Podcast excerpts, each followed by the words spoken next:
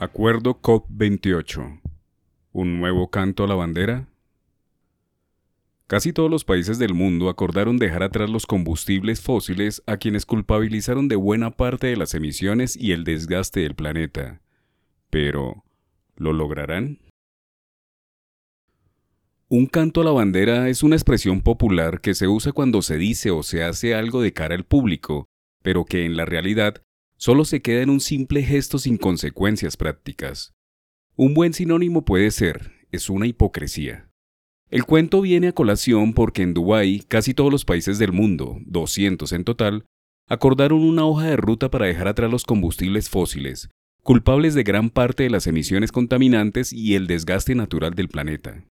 La buena intención de los firmantes es que de aquí a 2050, un espectro de 25 años más o menos, empiece una transición equitativa y ordenada que asegure una tierra futura con más garantías de supervivencia.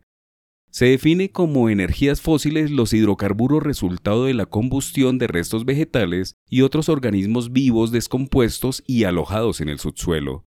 El proceso es simple y viene ejecutándose desde hace más de un siglo.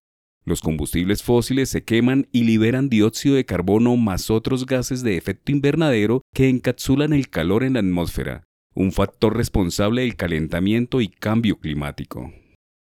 Al terminar, la cumbre del clima de Dubái y llegar a un acuerdo estructural por parte de los países asistentes, no puede perderse de vista que esta buena intención está presente en las discusiones globales desde hace 30 años en la cumbre de Río, cuando se puso el foco en un mundo posterior a los combustibles fósiles.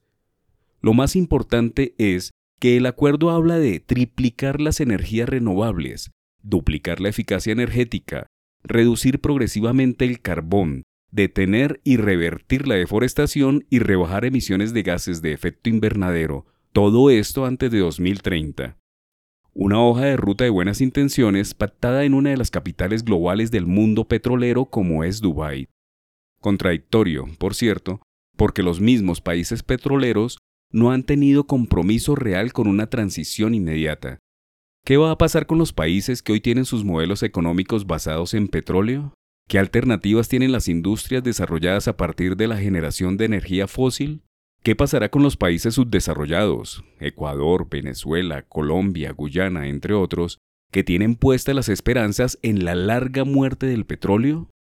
El mundo desarrollado aún no tiene respuestas, lo que obliga a los mandatarios nacionales, locales y regionales que haya una transición energética real en Colombia, más localizada que brinde soluciones. Puede haber un hilo conductor entre Santos, Duque y Petro, y es la gran sensibilidad de sus gobiernos en torno a la sostenibilidad, la transición y su preocupación por el calentamiento global.